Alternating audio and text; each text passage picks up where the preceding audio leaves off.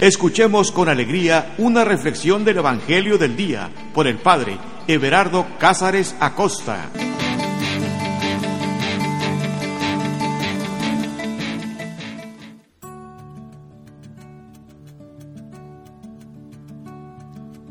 Carta de amor. Esa es la Sagrada Escritura. Una carta de amor de Dios para ti, para mí, para cada uno de nosotros, sus hijos muy amados. ¿Te digo algo? En una ocasión yo estaba reflexionando en los escritos de Santa Teresa de Ávila y por ahí hay una, una reflexión de, de ella, o que se le atribuye a ella más bien, donde reflexionando sobre la cruz y sobre que Jesús les ofrece a sus discípulos la cruz, Santa Teresa estaba pasando por un mal momento y recordó ese texto de quien quiera ser mi discípulo, que tome su cruz. Y Santa Teresa de Ávila le dijo al Señor, Señor, con razón tienes tan pocos amigos si así los tratas. Definitivamente, Jesús no miente, Él nos ofrece la cruz, pero habría que entender no la cruz desde nuestro punto de vista, que es dolor, sufrimiento, humillación, sino desde el punto de vista de Él, que es amor, que es redención, que es entrega. Usualmente nosotros, cuando vamos a declarar el amor, cuando nos vamos a poner en una situación romántica, solemos eh, acompañarlo con chocolates, con flores, con música, porque tenemos miedo de que se nos rechace por eso ofrecemos muchas cosas dulces como para que no se nos rechace. A ver, ¿por qué no ofrecen una declaración de amor? no lo sé. ¿Ofreciendo nopales? no, eso no sucedería. Tenemos miedo a que se nos rechace. Por eso presentamos algo muy dulce. Jesús, Jesús no tiene miedo y nos enseña a no tener miedo e incluso nos ofrece la cruz. Es lo primero que ofrece para aquellos que quieran ser sus discípulos.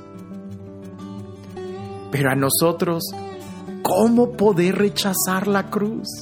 ¿Cómo poder rechazar el amor que Él nos tiene? ¿Cómo poder rechazar a aquel que ha dado su vida por nosotros en una cruz? Y vaya de qué forma. A veces nos hemos acostumbrado tanto a contemplar la cruz que se nos olvide el escarnio que eso significó para Jesús. Pero nuevamente, habría que verlo desde su corazón. Y Él nos ofrece su palabra. Sí, la palabra, la Biblia, los evangelios, que son una carta de amor. Así que antes de querer tomar la cruz, Toma el Evangelio, léelo, medítalo, observa muy bien qué es lo que estás a punto de aceptar o incluso quizás a punto de rechazar. Porque aunque sea el mismo Dios quien se entrega a nosotros y nos pide amor, este Dios, porque precisamente nos ama, no nos obliga. Nos da la libertad de poder amarlo, poder rechazarlo, pero ahí radica precisamente un ejemplo, un testimonio o una prueba de su amor, que precisamente nos da la libertad, incluso de poder rechazarlo, a Él, que es lo más grande que tenemos, que es el amor más grande que tenemos. Así que antes de, por supuesto, darle una respuesta, escuchemos bien su palabra. Y para escucharlo, habría que invitarlo a que venga y que él mismo nos hable. Por eso te invito a que abramos nuestro corazón y le digamos, ven Espíritu Santo. Ven Espíritu Divino, amor del Padre y del Hijo. Ven Paráclito, Padre de los pobres. Ven Espíritu dador de vida y vivifícanos. Danos tu fuerza, danos tu entendimiento, danos tu sabiduría. Danos la sabiduría. Llénanos de ti, Espíritu Santo, y que podamos entender la Sagrada Escritura, lo que tú nos quieres decir. Danos oídos atentos de discípulo, para que podamos estar al pendiente de lo que tú quieres decirnos a cada uno de nosotros. Ven Espíritu Santo. Te damos la libertad de que soples, de que hables, de que te manifiestes, de que vengas a nosotros. Ven amor del Padre y del Hijo, Paráclito divino, dulce huésped del alma, llénanos de ti.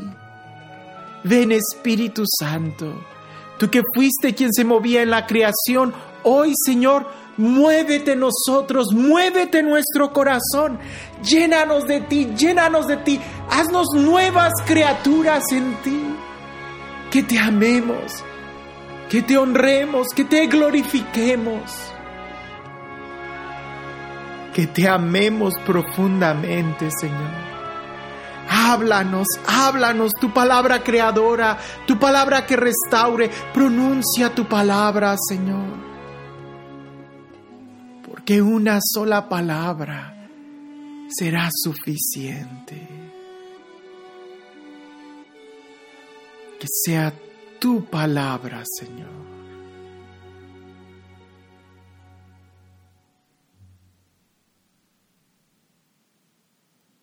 Creemos en ti, Señor. Y creemos que el día de hoy tú sigues hablando. Háblanos, Señor. Háblanos. El Evangelio que vamos a leer el día de hoy es Mateo capítulo 10, versículos del 32 al 42. Mateo, capítulo 10, versículos del 32 al 42. Y dice así. A todo el que me confiese delante de los hombres, también yo le confesaré delante de mi Padre que está en los cielos. Pero al que me niegue delante de los hombres, también yo le negaré delante de mi Padre que está en los cielos. No penséis que he venido a traer la paz a la tierra. No he venido a traer la paz, sino la espada. Porque he venido a enfrentar al hombre contra su padre, a la hija contra su madre, a la nuera contra su suegra, y a los enemigos del hombre serán los de su misma casa. Quien ama a su padre o a su madre más que a mí, no es digno de mí. Y quien ama a su hijo o a su hija más que a mí, no es digno de mí. Quien no toma su cruz y me sigue, no es digno de mí. Quien encuentra su vida la perderá, pero quien pierde, quien pierda por mí su vida, la encontrará. Quien a vosotros os recibe, a mí me recibe. Y a quien me recibe a mí, recibe al que me ha enviado. Quien recibe a un profeta por ser profeta, obtendrá la recompensa de profeta. Y quien recibe a un justo por ser justo, obtendrá recompensa de justo. Y cualquiera que dé de beber tan solo un vaso de agua fresca a uno de estos pequeños, por el hecho de ser discípulo, en verdad os digo que no quedará sin recompensa.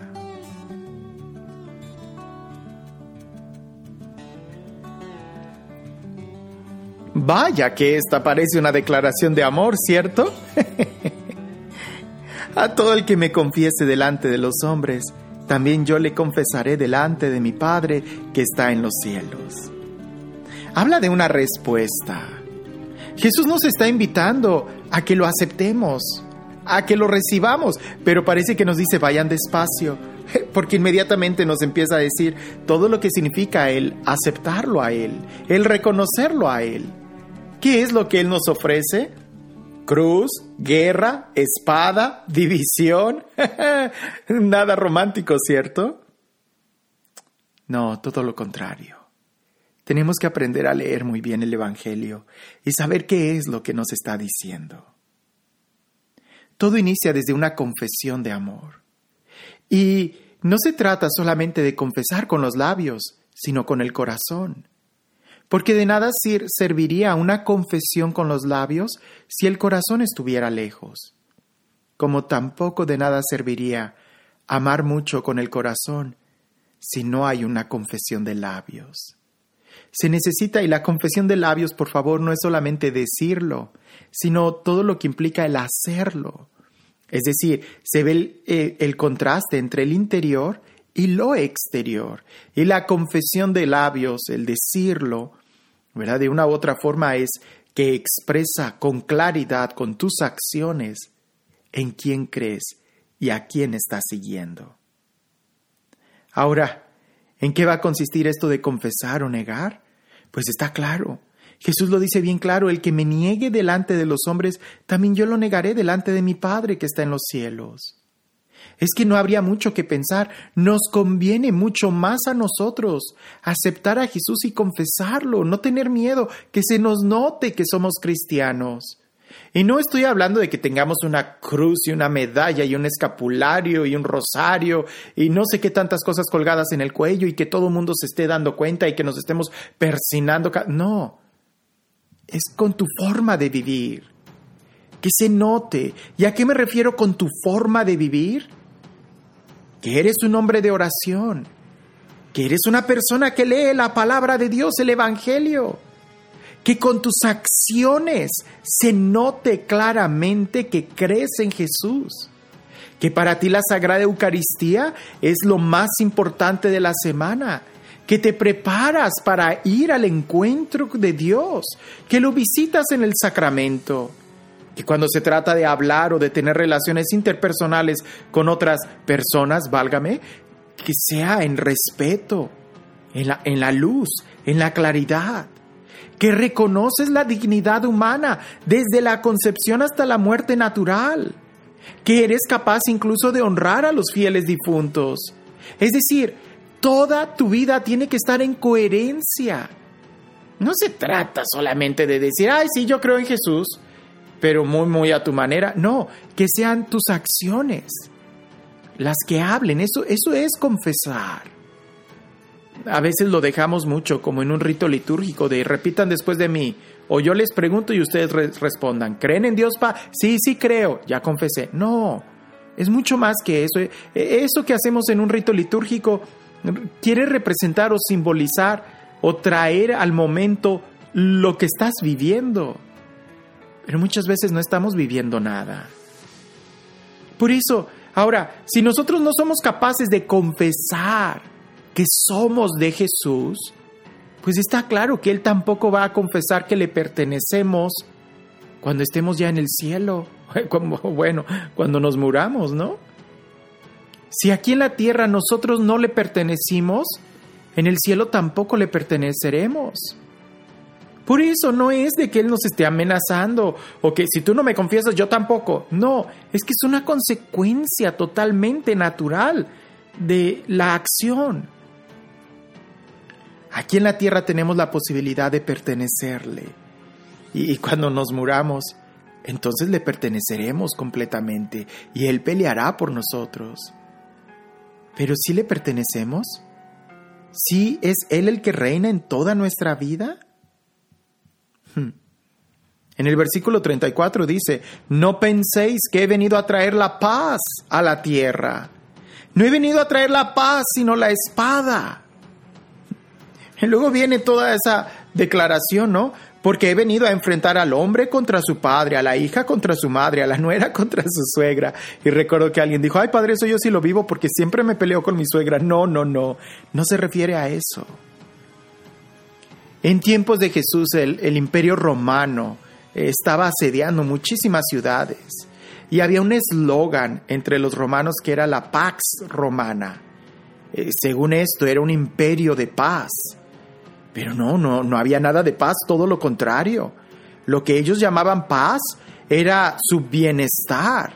Si alguien pensaba diferente al César, lo mataban inmediatamente. No dejaban que nadie opinara diferente. Tenías incluso que adorar al César. Por eso decían que era un, imperio de paz. Pero era una paz falsa. Era una paz externa. Era una paz que más bien adentro había podredumbre, guerra, odio, rencor. Las personas que saludaban al César diciéndole, salve César. O sea, en realidad por dentro han de haber estado diciéndole que ya se muera. ¿Por qué? Porque ellos sabían que no era, no era eh, eh, paz. Era algo muy falso y a veces esto lo tenemos nosotros en nuestras propias familias. Ay, para no discutir con mi hijo ya no le voy a decir nada, que llegue a la hora que quiera. No, eso está mal, tienes que enfrentarlo. Ay, mi esposo no entiende, siempre llega borracho, yo ya me cansé y es peor, ya que haga lo que quiera. No, yo no quiero pelear, mejor que haya paz y ya, olvidemos, el tiempo va a sanar esto. No, esa es una paz falsa, es una paz hipócrita. Eh, de esa es de la que Jesús está hablando. No, no pienses que Jesús vino a evitar conflictos, no. Ahora, no se trata de que seamos iracundos y todos amargados y peleoneros con todo el mundo. No, tampoco. No, no, ni una ni otra. Bueno, entonces, ¿de qué se trata? De que hay conflictos que son necesarios para poder construir una relación verdadera y profunda. Hay conflictos que son necesarios para poder construir una paz y una justicia. Hay conflictos que incluso nosotros deberíamos de buscar, porque es así como cuando hay un tumor, el médico tiene que tomar una navaja, un bisturí y, cortar para poder extirpar. Eso va a doler mucho, pero es peor que tú ignores que hay un tumor adentro. Es esa la clase de conflictos, los conflictos que buscan solucionar. Pero es un conflicto. ¿Cómo un conflicto puede solucionar? No, la palabra conflicto no significa guerra, no significa prepotencia, no significa... hay conflictos que son muy buenos. Ya más adelante Jesús también nos habló de cómo poder corregir. Pero hay que corregir, hay que enfrentar. No hay que tener miedo a la verdad, al diálogo, a la corrección. Y el texto que dice está continúa diciendo, ¿no? Sobre la división entre las familias, en el versículo 37 está clarísimo. Quien ama a su padre o a su madre más que a mí, no es digno de mí. Y quien ama a su hijo o a su hija más que a mí, no es digno de mí. Alguien pudiera decir, pues no suena eso muy egoísta, que Jesús quiere que lo amemos por encima de todo, e incluso de nuestro papá, de nuestra mamá, de nuestros hijos. Alguna madre de familia, alguna mamá seguramente ha de pensar, no, yo no puedo, yo no puedo, mis hijos son todo para mí. No, no, no, no, no. Precisamente porque amamos a nuestros hijos, porque amas a tu esposa, porque amas a tu marido, tienes que amar primero a Jesús. Ah, y mucho más. Porque piensa en esto. Si tú no amas a Dios por encima de todo, por encima de todo, entonces, ¿con qué clase de amor vas a amar a tu pareja? Si no has experimentado de Dios el perdón, ¿cómo vas a poder perdonar a tu pareja? Eventualmente lo vas a tener que hacer. Si tú no amas por encima de todo a Dios, e incluso por encima de tu pareja, entonces, ¿con qué dignidad vas a poder amarla? Amar a Dios por encima de tu pareja te protege a ti y la protege a ella también. A los hijos, por ejemplo. Si tú llegases a amar más a tus hijos que a Dios, entonces ¿con qué criterios los vas a educar? ¿Con tus propios criterios? ¿O con los criterios de tus hijos? Terminarás haciendo de ellos unos déspotas, unos mandatarios, porque vas a tratar de cumplir con ellos todos los caprichos que te piden. Pero en cambio, si amas más a Dios que a tus propios hijos, entonces serás capaz de educarlos en la verdad, en los principios de fe. Serás capaz de educarlos en el verdadero camino. ¿Cómo te das cuenta? No es que Dios sea un egoísta, sino todo lo contrario. Porque Él quiere que sí nos amemos de verdad, no de una manera hipócrita, como la Pax Romana del Imperio Romano. No, sino que sea un amor verdadero y no un amor tampoco en hipocresía o en falsedad. Porque sin Dios, si tú no amas a Dios por encima que a tu novia, que a tu novio, entonces quizás eh, no sea amor lo que tengas por Él. Sea entonces un deseo, sea un placer, será un capricho. Pero para que sea verdadero amor, tenemos que amar a Dios por encima de todo, incluso hasta por encima de la paz superficial. Ahora, el texto que sigue, ¿no? Quien no toma su cruz y me sigue, no es digno de mí. ¿Para qué se toma una cruz? ¿Para qué tomaba Jesús la cruz. ¿Para qué tomó Jesús una cruz? Los contemporáneos de Jesús, ¿para qué tomaban la cruz? Pues para morir en ella. Y es que esto todavía nos falta mucho a los cristianos, el poder entender y profundizar. Como que los primeros cristianos en la patrística, en los primeros años del cristianismo, sí profundizaban mucho en el morir. Buscaban morir, eh, no que buscaban la muerte, sino que buscaban morir a ellos mismos. Porque sabemos que como quiera vamos a morir. Pues que nuestra muerte tenga propósito, tenga un sentido. Y qué mejor sentido que Cristo sea glorificado todo el tiempo. Tomar la cruz es tomar el compromiso, es tomar el amor, es tomar la dignidad, es tomar la verdadera libertad, es tomar las riendas de nuestra vida, es tomar autoridad es tomar a Jesús.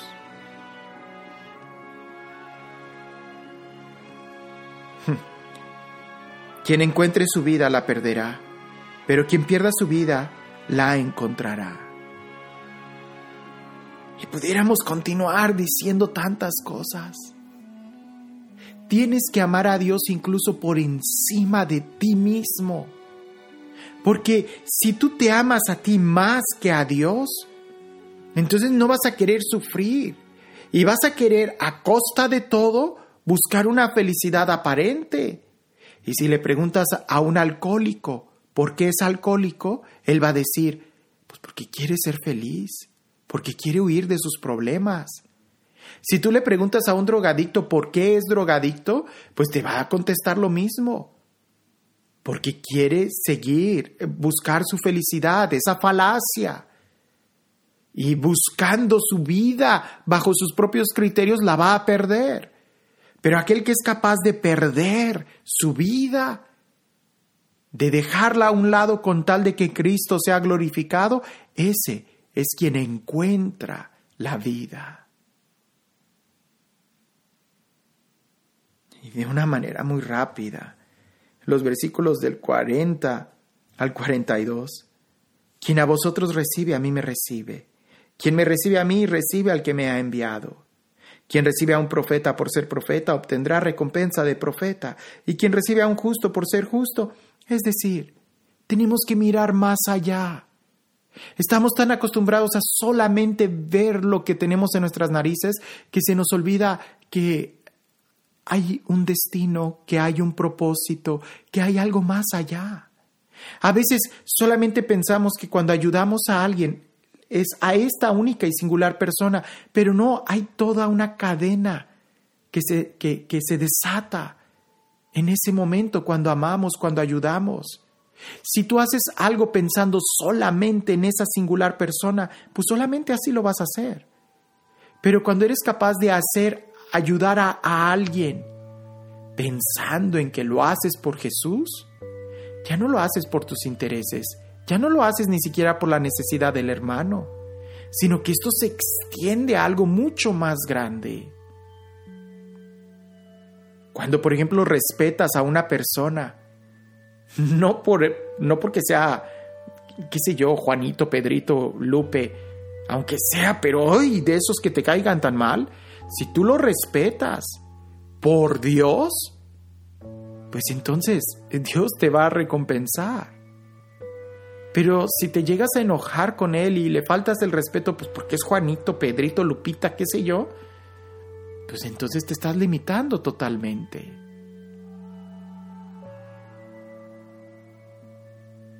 Es amor. Lo que nos está invitando Dios es a amar. A amar con profundidad, con locura. A amar como Él nos ha amado.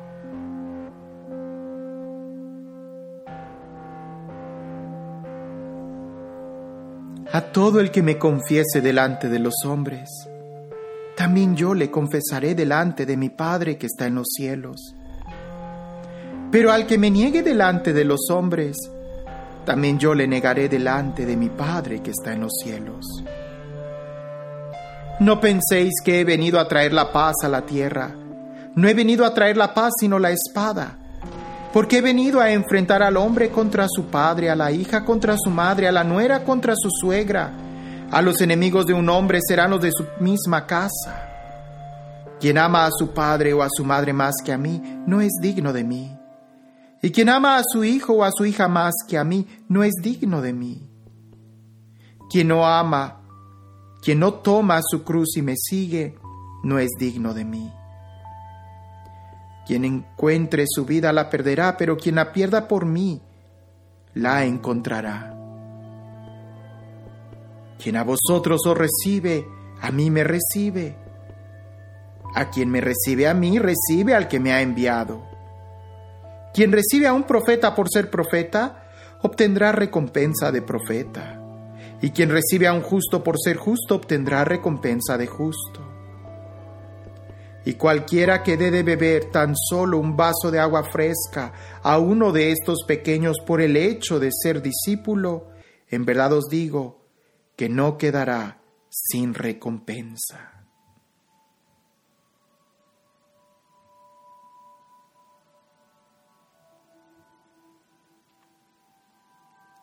Señor Jesús, te aceptamos a ti y te reconocemos como el Señor de nuestras vidas. Ayúdanos a que no sea solamente eh, de palabras, sino que sea completamente un reconocimiento en toda nuestra vida. Que te amemos, Señor. Que te amemos por encima de todo, porque eso es lo mejor que puede sucedernos. Que nos enamoremos de ti que te sigamos. Llénanos de ti, Señor, llénanos de tu amor. Danos la fuerza y la valentía de no tener miedo a un conflicto, o más bien que seamos capaces de comprometernos para construir verdaderos caminos de justicia y de paz empezando por nosotros mismos. Que no tengamos miedo, Señor, de dejar nuestros apegos o nuestras maldades, sino que seamos capaces de amarte, de elegirte a ti más que a cualquier otra persona. Sé tú, Señor, quien reine en nuestras vidas. Que lo que hagamos por el hermano, sepamos y lo hagamos por ti.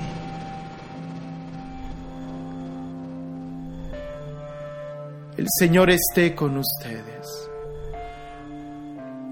Y la bendición de Dios Todopoderoso, Padre, Hijo y Espíritu Santo descienda sobre ustedes y permanezca para siempre.